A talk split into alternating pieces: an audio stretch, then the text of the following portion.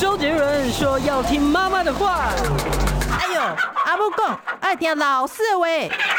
可是老师说，长大后要听老板的话。不管是谁，都要听医生的话。嗨，大家好，欢迎收听今天的《听医生的话》，我是节目主持人李雅媛哦。我今天呢要跟很多男性朋友讨论一个精索静脉曲张的问题，为大家邀请到的算是我们的老朋友了哦。台大医院泌尿部也是好心肝诊所泌尿科的主治医师江怡妮，江医师，江医师好。哎，雅媛好，大家好。是江医师，我。听过这个静脉曲张或静脉瘤，可是我相信很多人跟我一样哈，就比较少听到精索静脉曲张这个词。那我先问一下，精索它的位置到底在哪里？它里面包含了什么样的组织啊？精索的话，它其实就是像我们睾丸是两颗垂吊在阴囊里，那它就很像是吊着这个睾丸的绳索。嗯，它样子也就像一个绳索，可能它是两条肌肉吗？还是两条管路呢？它是它是一把，它就是整个是一把，就是很竖这样子，一竖，然后很像是一条麻绳吊着这一颗睾丸。嗯，那它宽度大概会是可能在一公分左右。半公分到一公分，里面还有很多的内容，比如说肌肉，因为像冷的时候，很多男性朋友的睾丸就会缩起来，就缩得很贴近身体。如果天气冷，它就是因为有肌肉，那它里面也有供应睾丸的动脉，还有让血可以流回来的，让睾丸的血可以流回来的静脉，那还有输送精精液精子的输精管，那还有一些淋巴管。哦、oh，OK，那精索它主要的功能是什么呢？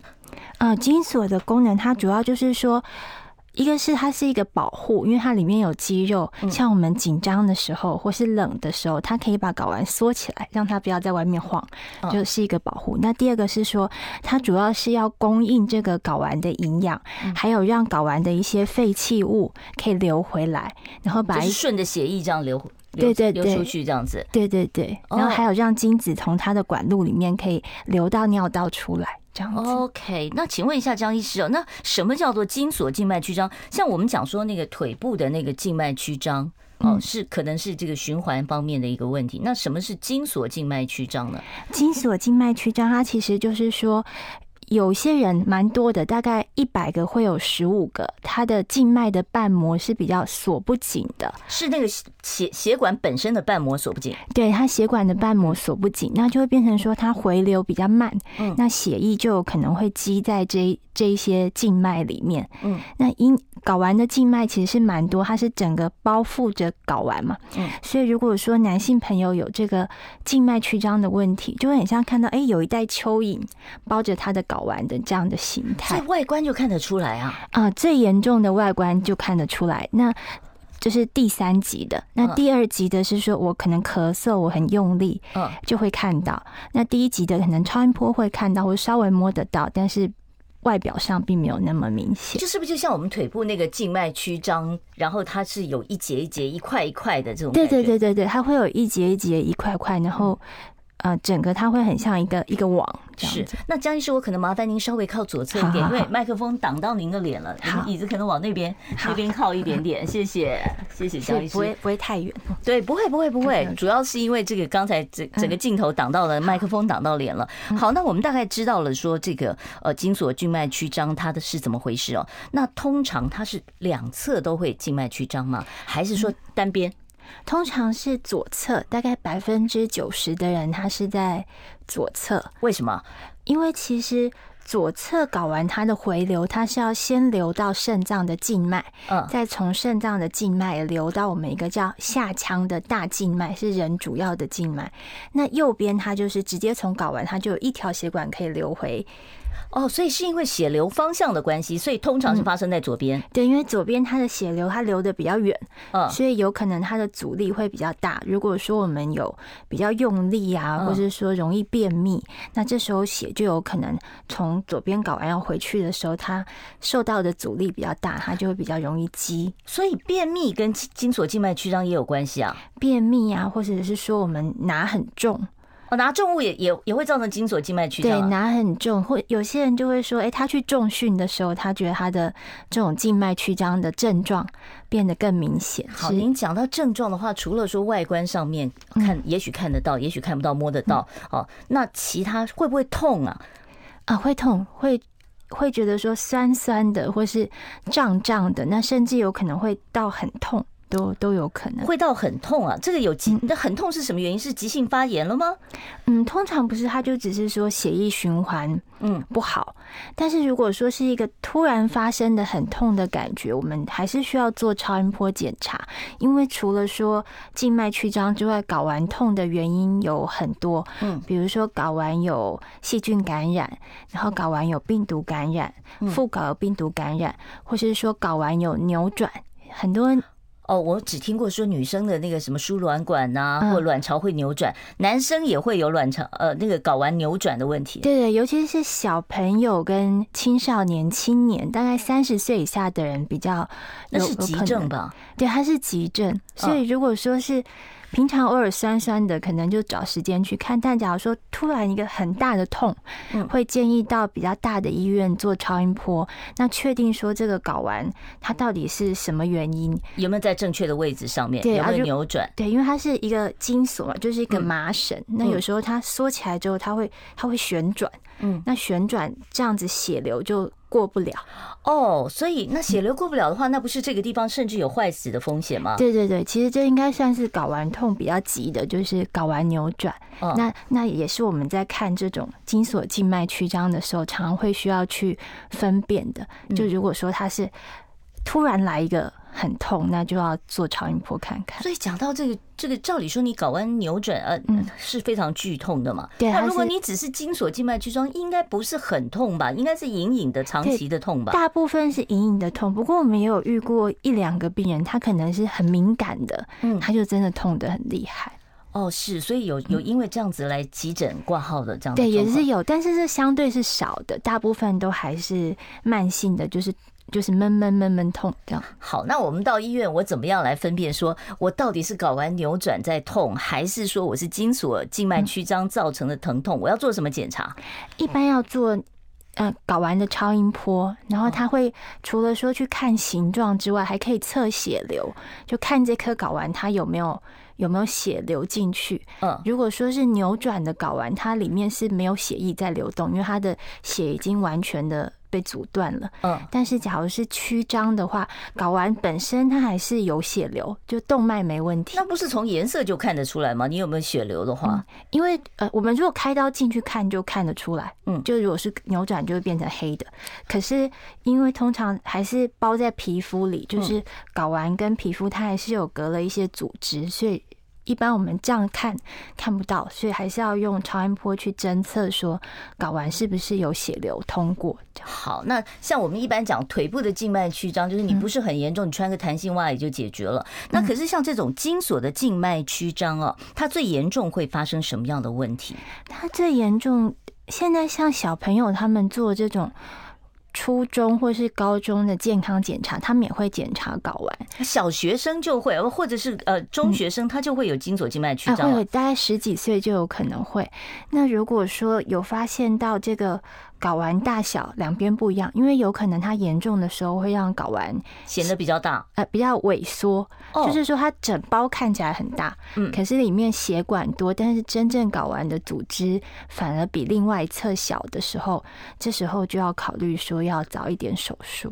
哦，所以自己可以观察，就是我有没有两边不一样大这样的一个状况啊？自己可以，但是通常也是要照个超音波看看说，哎，是不是真的量起来，嗯，是不一样，因为有些人他是软。组织有一些油在附近，啊，真正的睾丸看起来还是一样，还是要去量里面比较深处的这个本身的睾丸，是才知道它大小。那江医师，这个精索静脉曲张，您刚才讲了说，呃，这个国中生可能就要做这个检查了。那我想问一下，就是说，它通常是好发在什么年龄层呢？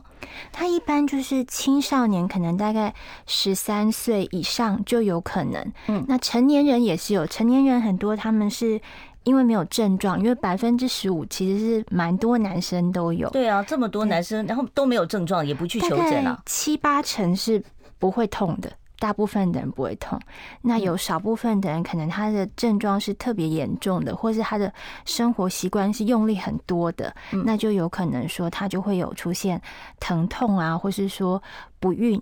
像像结婚一两年，如果一直没有避孕，也一直没有怀孕的话，我们就会建议说，那可以先验一下精液，然后检查有没有精索静脉曲张。精索去脉静脉曲张，它会影响到精液的品质吗？还是说它会影响到哦你的正正常的这个功能呢？射精功能呢？它主要是影响到以青春期，它可能会影响到睾丸的大小。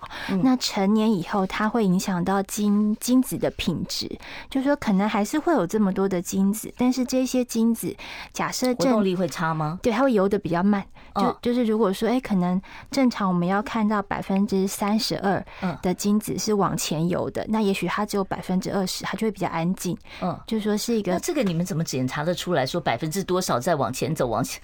呃，就是在显微镜下看，然后去数，看有几颗在跑。哦，所以这是可以这样做一个判断的，就是可以看的。嗯，好，所以那就是它会影响到你精虫活动的这个能力。对啊。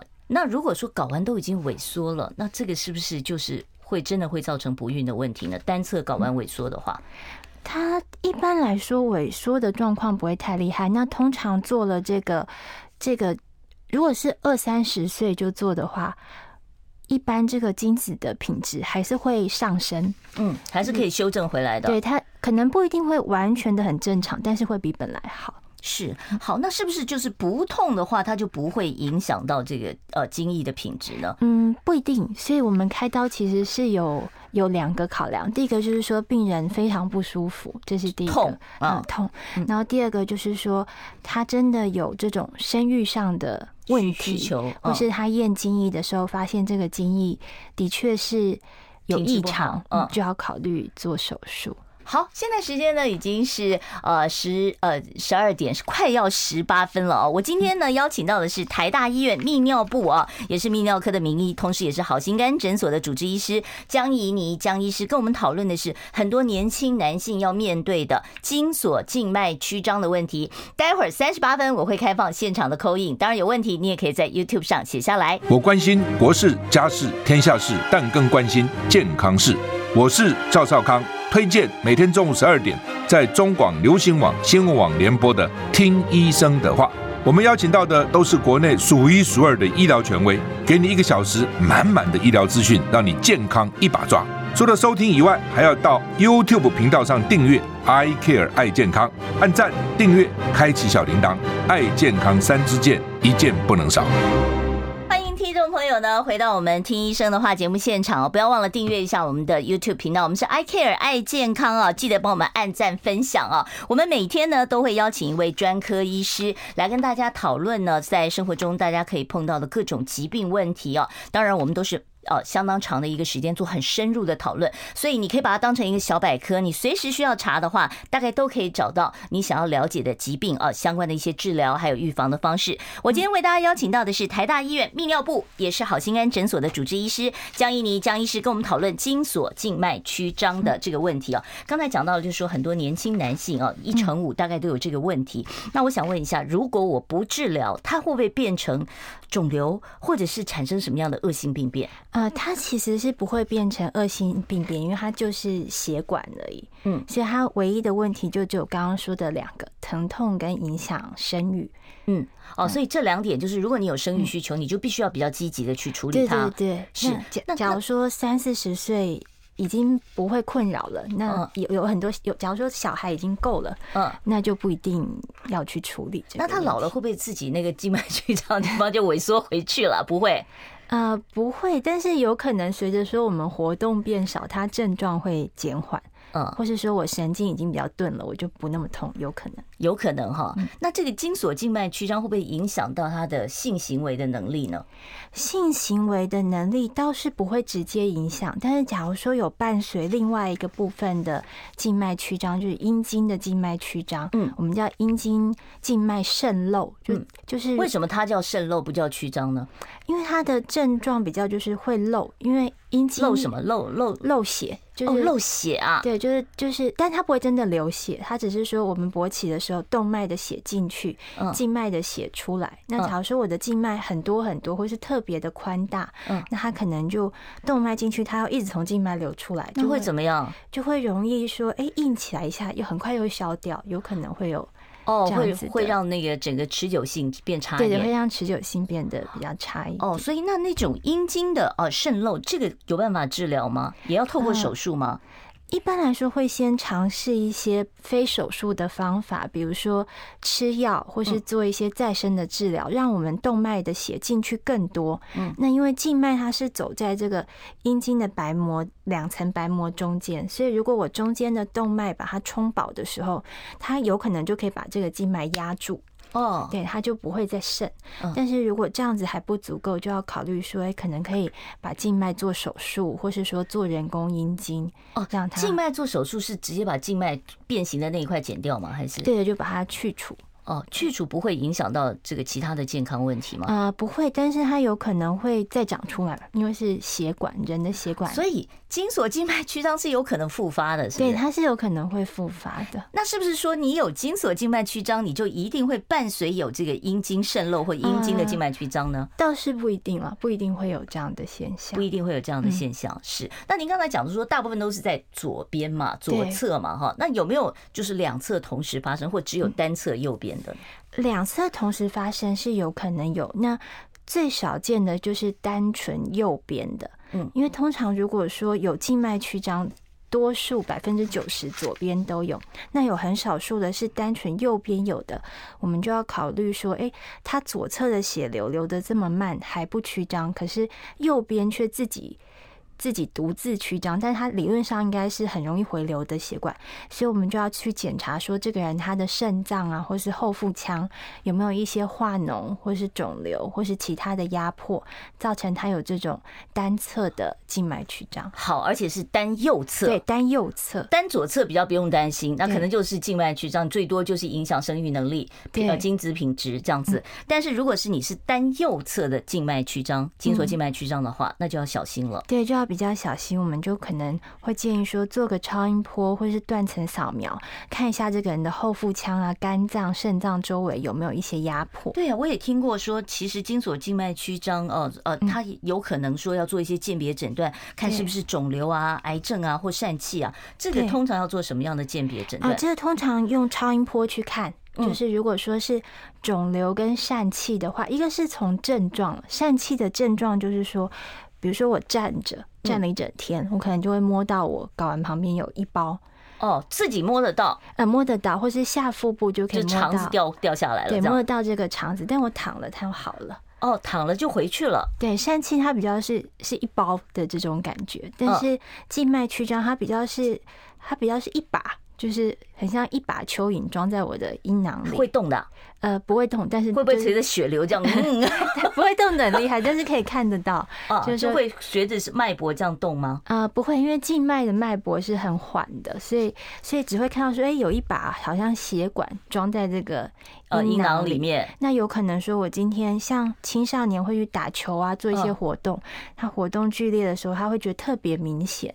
哦，所以跟姿势也有关系，跟活动量有关系。嗯，然后睡睡醒了，它又消一点，但是通常还是可以隐约可以看到。好，这个东西有没有遗传性？会不会说是爸爸有，呃，这个小孩也有？对，有可能哦。这一类的病其实都有可能有这种家族的遗传，有这种家族的遗传哦。那像这个颈精索静脉曲张，我们一般讲说腿部。的下肢的这个静脉曲张是你站太久了，或者是妇女怀孕呐哦造成的。那这个在男生的这个精索静脉曲张，他有没有一些特别不好的生活习惯有可能造成？通常就是比较搬重物，如果说日常的工作需要搬重，嗯，那就相对容易搬家公司这样子，对，容易发生曲张啊、疝气，或是很很健美的人，他也是有可能有在健身。哦，健身是因为重训的关系造成的。对，因为重训关系也有可能。嗯，那或是说他比较容易便秘，就是说大便的时候要很用力，哦，要特别用力那种，哦，这些都有可能会让阴囊里面血管的压力升高。哎，跟穿紧身裤有没有关系啊？像有很多男生会穿很很比较紧一点的衣服啊，他觉得哦这样显瘦 或者 显得比较精壮啊。那穿紧身裤会不会影响啊？穿紧身裤如果说是晚上的话，对阴茎的血流比较不好，但是对静脉曲张。有时候如果会痛的人，他穿稍微拖一点点，就是不要到紧，但是但是对他的阴囊有一点支撑的，嗯，比如说他本来穿四角的，他变成穿三角的，哦，那反而好，对，有可能症状会减缓了，但是血管还是在，只是说症状会。那照理说应该要发明一些矫正内裤啊。现在有没有这种专门针对这个精索静脉曲张的？没有哎，没有印象，没有这种矫正的这种相关的东西哦。我还想说，哎，如果说有什么东西，如果说是脱一下反而好，像女生怀孕的时候不是有个脱腹带吗？啊，对对对，目前应该是没有。是，那饮食习惯有没有影响啊？饮食习惯不影响，哦，不会影响到精索静脉曲张的这个发展。那这个精索静脉曲张到底会不会合并出现一些下肢腿部的静脉曲张呢？嗯，我觉得有可能，有可能，只是说目前没有很明显看到有这样的研究。嗯，因为其实它的来源还是说这个静脉的瓣膜闭锁不好，不管是说腿啊还是阴囊，都是同样都有可能，对，都有可能。好，我们要稍微休息一下哦。想健康怎么这么难？想要健康一点都不难哦，现在就打开 YouTube 搜寻爱健康。看到红色的“爱健康”就是我们的频道哦，马上按下订阅，并且打开小铃铛，就能医疗保健资讯一把抓。想要健康生活，真的一点都不难，还等什么呢？爱健康的你，现在就打开 YouTube 订阅“爱健康”。欢迎大家回到我们听医生的话节目现场。我们今天为大家请到的是泌尿科的名医啊，台大医院泌尿部，同时呢也是好心肝诊所的资深泌尿科的主治医师江怡妮。江医师，江医师好。呃，那今天呢，江医师跟我们谈的话题是有关于精索静脉曲张的问题啊。江医师，我们刚才谈论到了，就是呃为什么会发生呃精索静脉曲张？接着我要讨论一下治疗的问题了。嗯，好，如果说我现在。有疼痛哦，影响到我，那我可不可以单吃止痛药就把它控制住？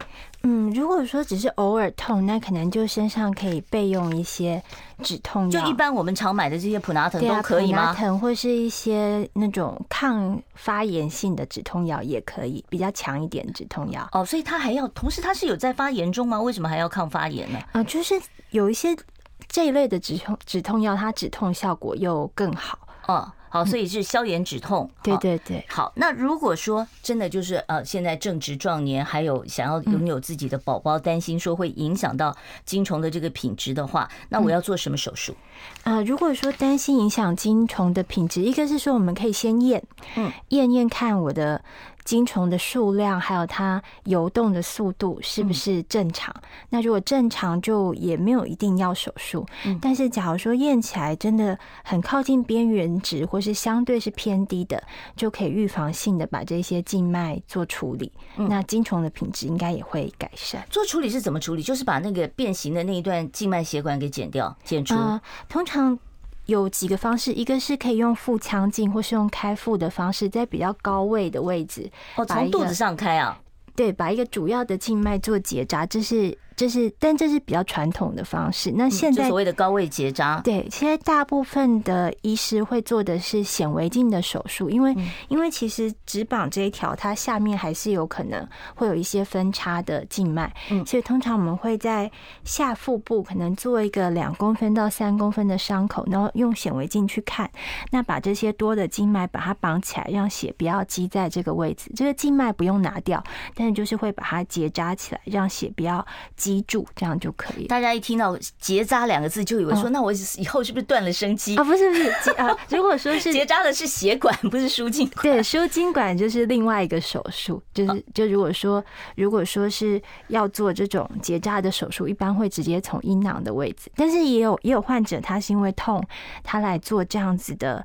精索静脉曲张手术，那顺便结扎也是可以哦，所以可以顺便结扎，嗯，哦，所以他就是他不是因为要生宝宝，对，他的目的是为了是要解决他疼痛的问题。对，有的有的是痛的很厉害，因为他比如说一健身就会痛，他会不舒服。哦，那这种结扎的话，是不是就用一般的结扎方式就好了？然后就不需要做高位结扎，或者是再做其他的？一般我们还是会用原来的伤，呃，就是用正常的伤口去结扎，只是说因为做筋索静脉曲张的手术会麻醉，就是睡着的状态下，就就同一个类似部位可以处理其他的。那伤口很大吗？为什么需要麻醉啊？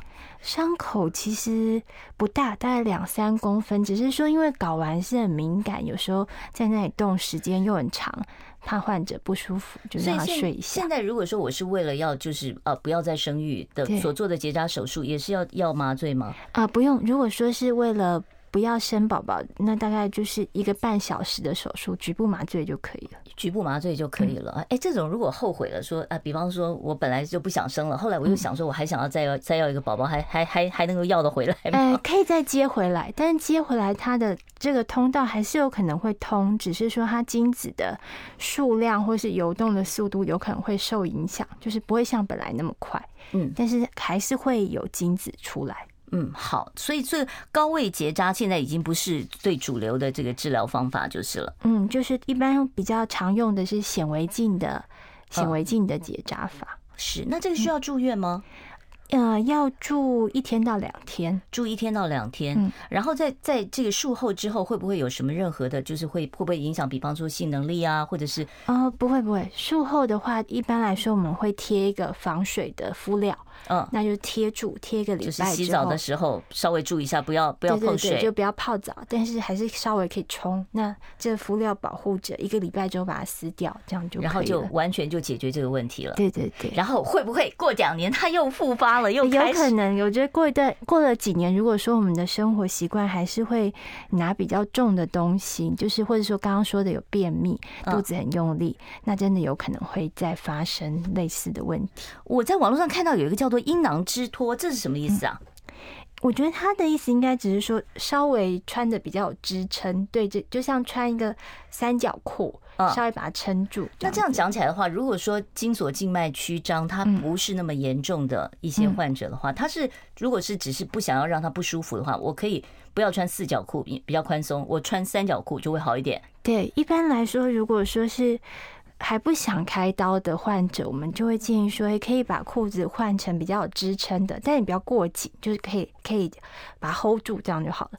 然后再来就是可以冲冷水澡，说洗澡的时候用冷水冲冲，它会比较消，不会觉得那么胀，不会那么消肿。哎，对，就是为了消肿吗？对，就是为了消肿。那我直接拿个冰块让冰着行不行呢？哎，冰敷，怕它太冰了，不然应该也是可以。然后或者是说可以去游泳，嗯，或者是做一些浮潜啊、潜水，因为它有一个水水压，可以把这个血挤回去一点。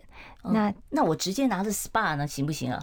或者直接冲嘛？直接冲击，肯可能也是可以，肯定也是可以，也是一个可以考虑的。或者说睡觉的时候，我们把它用一些毛巾垫一下。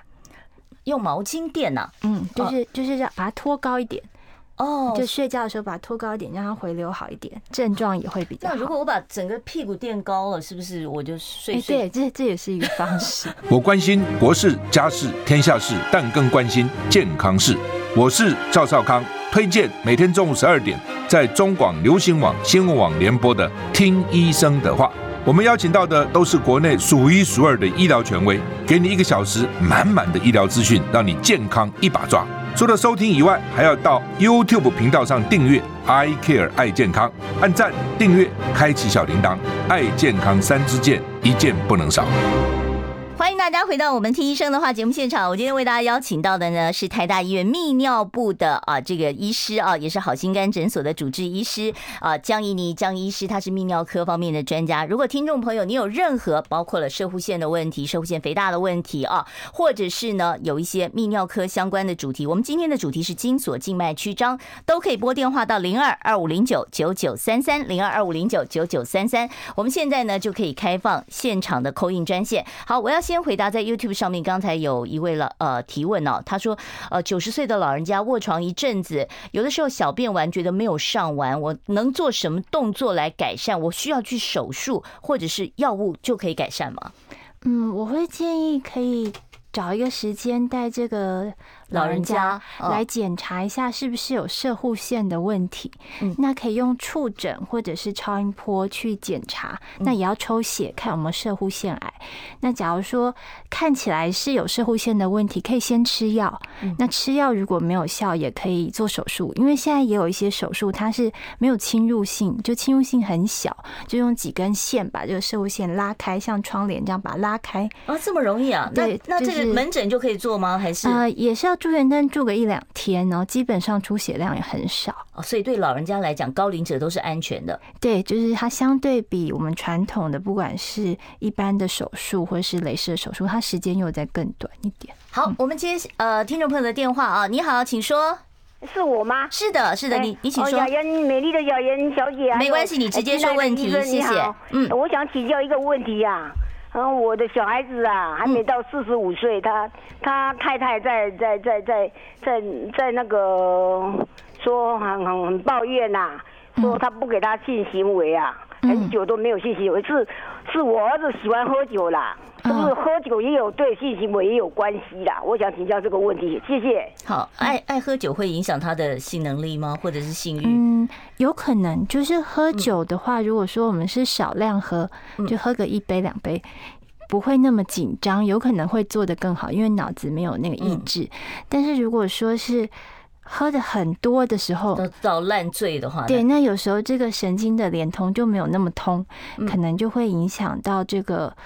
勃起的问题，但是因为勃起的问题还有牵涉到血管啊，或是其他的一些神经一些影响，所以一个是说可以请请儿子可以考虑看诊，或是吃个药到泌尿科去看，对对对，看诊，因为有时候说不定很简单就可以就可以处理这个问题了啊。好，我们接下一位听众朋友电话，我现场持续开放啊，二五零九九九三三，其他县市的听众朋友记得加个零二。你好，请说。你好，那个射精以后继续刺激，它为什么会射尿？谢谢。哦，射精后会排会会射尿，这这嗯，有有可能有的人他是有这个膀胱过动了，就是、哦、膀胱过动，嗯，所以他是失禁喽。呃，他也也不是说真的是一个病，只是说可能在一个。男生女生都有可能，就在一个很兴奋的状态底下，他的膀胱会受到神经的调控，他就不由自主的会收缩收缩，那可能就会有有挤出尿液来这样子的一个情况。那这个需要治疗吗？这个不一定，如果不会困扰，就不需不一定需要治疗，可以用个护垫或是床垫，用那种那叫保洁垫。嗯嗯。但但如果说会困扰，是可以吃药。哦，所以这个有办法，就药物就可以改善了啊，或是说用肉毒去处理也可以。哦，直接注射肉毒杆菌。对对对。那注射在什么部位呢？膀胱啊，注射在膀胱，就让膀胱不要那么敏感。哦，好，可能是膀胱过于敏感了啊。好，现场专线是二五零九九九三三，我们接下一位听众朋友电话。你好，请说。嗨，你好，你好，两位好。我想请问一下哈，我今年七十八岁啊，左边的睾丸哦，有时候偶尔会痛一下，差不多是半分钟一分钟，然后它又好了啊，我都没有理它。啊，我有摄护腺肥大，那这个需要去看诊吗？嗯嗯，可以检查一下了，就是确定一下说是不是有其他的问题。但的确，有的人神经是比较敏感，可能偶尔会抽痛一下，抽痛一下。这会是那个筋索静脉曲张吗？筋索静脉曲张的痛是这样抽痛吗？还是说是持续的？其实都有可能的，因为睾丸痛一下，痛一下。像刚刚网络也有一个先生问，他就说他搞完有时候会抽痛，对，他说他左边偶尔抽痛。对，做超音波没问题。那那这种状况，除了静脉曲张之外，还有可能是说我的肌肉是容易痉挛的。有的人他肌肉就是会跳一下跳一下，因为像像有的人，那跟天气冷有没有关系啊？天气冷或者是紧张或者心情有一些变化，嗯，都有可能会表现在这个部位。那如果说看起来没有曲张，还是会不舒服，其实一个是可以用松弛剂，肌肉的松弛剂，或是止痛药，或者说太严重的话，甚至可以去烧灼这个神经或打肉毒，在这个部位都。所以泌尿科都可以做这些处理，就是了。对对，但是的确需要一些检查去。对，先要确定说你是什么原因造成的这个抽痛，对对，然后其实就有很多的方法，然后可以做呃这个后续的处理。嗯，好，我们下一位听众朋友，你好，请说。喂，你好，Hello，哦，他可能这个电话没有接上来啊。好，我们再接下一位听众朋友电话，你好，请说。这个医生啊，请问社会性的保留神经受损用磁吸力是好还是那个助勃器好？助勃器有合法还是非法的？呃，如果说是。如果说是就是保留神经，然后正在复健，这一般是开射护腺癌，就是我们开，因为射护腺癌开达文西手术。那假如说希望能够保留更好的性功能，就会保留神经。但是其实手术因为会造成身体的发炎嘛，就算保留这个神经，这个神经也有可能会。他还是因为这个发炎的关系，他不像平常这样。那这时候就会做复健。那这位大哥问的很好，一般来说我们会吃药。加上助勃器，那药物的话就跟医生讨论，我是要吃长效的还是短效的。那除了说吃药之外，加上使用这个助勃器，一个礼拜两到三次，它效果是会最好的。就是其实是两个一起用，效果是会最好的。这个助勃器并不是什么非法的情趣用品，所以 不用太紧张。助勃器它是它叫负压助勃器，它是有医疗用的，嗯，就是并不是我们去夜市买一个帮浦那个东西就可以用，因为我的病人。真的有人去买夜市，真的有人会去买、啊、卖这种东西，有，他就他就会买情趣用品店，他就会买来用。他说：“哎，为什么都吸不起来？因为它的压力还是需要调控。所以一般来说，如果我要用助勃器，我们还是找就近看一个泌尿科医师，然后请他写处方单，那让患者去购买。那那这，这是正式的医材，对不对？对，这是正式的医材，就是并不是我们在下。那那正式医材，我不能自己花钱去买吗？我到那个呃，比方说医材店不行吗？他如果就这一类的医材，如果说他没有这个医材单，他卖他也是违法的哦。对，所以有很多人他是在网络买，但是这个有时候他买来没有，其实买来没有效，一般也没有什么很大的损害，只是说你钱白花了就是了。对，一方面，但是我觉得在这个治疗的中间，有时候我们用了一些没有用的东西，就对我们的心理有损害。我就。对，这确实有这个问题哦。对对对，就会觉得说我连这么先进的机器都帮不了我。对，但有时候并不是说真的是没有用，是可能我并没有没有选对东西。对，没有选对一个真正应该要用的助勃器。那那回到这个问题，通常两个一起用效果是最好的。想健康怎么这么难？想要健康一点都不难哦。现在就打开 YouTube，搜寻“爱健康”，看到红色的“爱健康”就是我们的频道哦。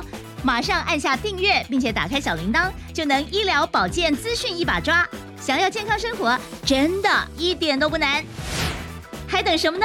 爱健康的你，现在就打开 YouTube，订阅“爱健康”。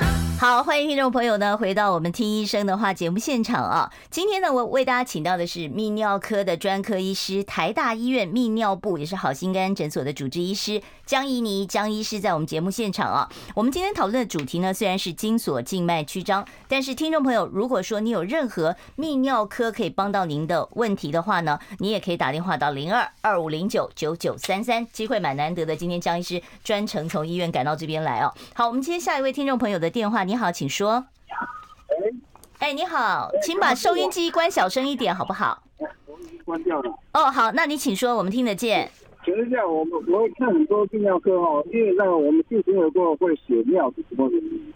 性行为之后会血尿，大概有几个部分需要检查，包括说射护腺、膀胱、尿道跟储精囊，所以一般就是要检查看看说我们的射护腺跟膀胱有没有肿瘤啊，或者说有没有发炎。那如果说没有的话，也很有可能是储精囊的发炎，那这时候可以用吃药的方式来处理。好，我们接下一位听众朋友电话。你好，请说。哎，两位好。是。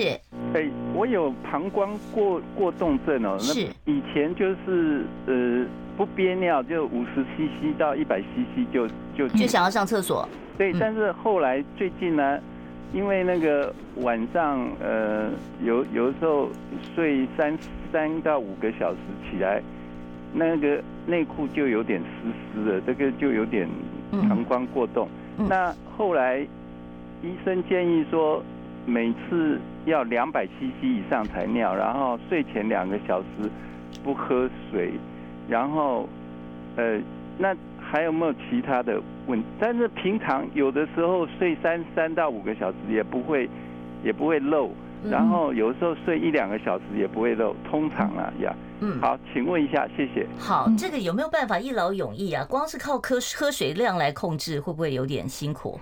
呃，通常他没有办法说吃一个药就永远好，但可以长期吃药哦，或者是吃什么药呢？这是什么样的药物可以治疗这个漏尿的问题？嗯一般是吃放松膀胱的药，但如果说是男性的朋友的话，也要检查说是不是同时射护腺也有问题。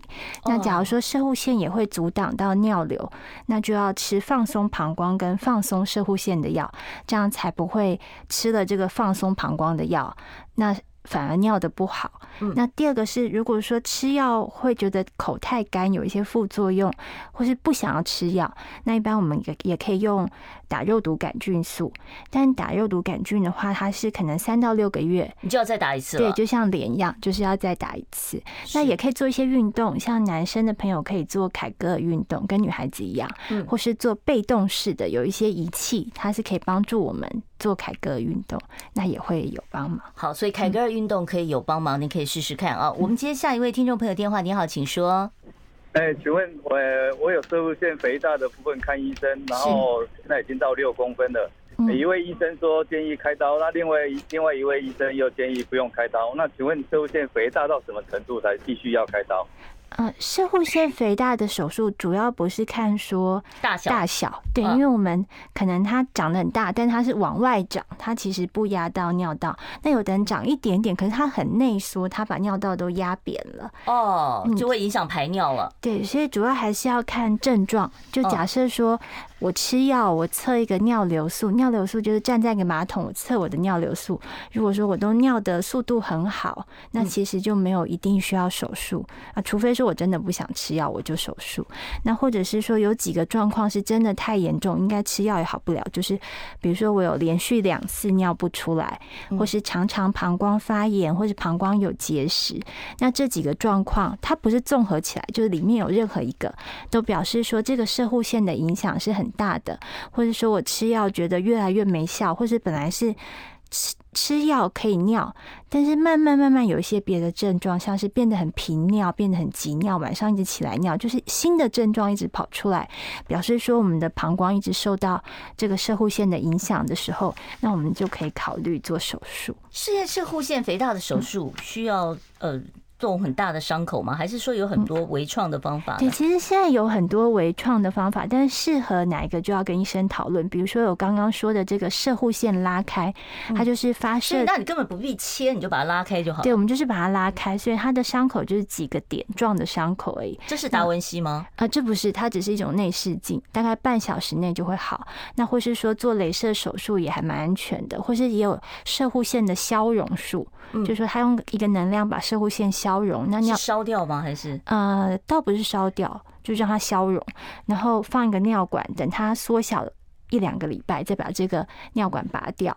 嗯、那或是说，当然比较传统，就是电刀去刮这样子。嗯，所以现在有很多的方法可以处理这个摄护腺肥大的问题哦。呃、嗯，也不是说按照你的大小来决定你要不要，而是看你生活受到什么样的影响。对对对，还有摄护腺的形状。哦，形状也有关系，对，形状也有关系。好，所以这要看个案了啊。我们听下一位听众朋友电话。你好，请说。喂，是我吗？呃、是的，是的，您请说。是这样，有一次我去这个泌尿科，他叫我做排尿测试，结果匆匆忙忙去做了以后，他量超音波说我那个尿里面还有膀胱里面还有五十 CC 到一百 CC 的尿。嗯。那后来我就注比较注意，那现在就是说，呃，很容易很。